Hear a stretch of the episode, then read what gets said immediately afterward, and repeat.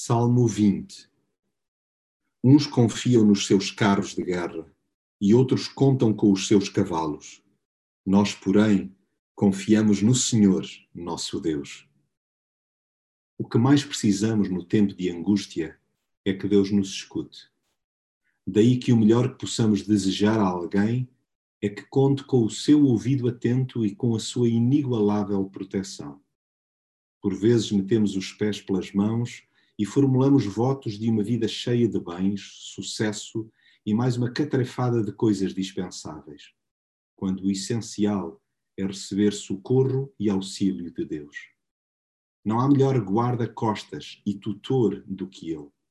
Com isso, não se subestima a responsabilidade individual de viver de forma humilde e generosa.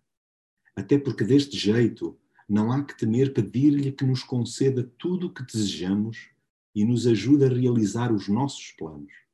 O segredo passa por, mais do que ver os nossos pedidos satisfeitos, concretizar a sua vontade. As nossas vontadinhas são absolutamente secundárias face ao hasteamento da sua bandeira. Ele dá a vitória aos que se lhe submetem. Atenção, porém, que pode não ser pela via mais fácil. Basta, aliás, reparar no caminho triunfal de Jesus sem contornar a cruz.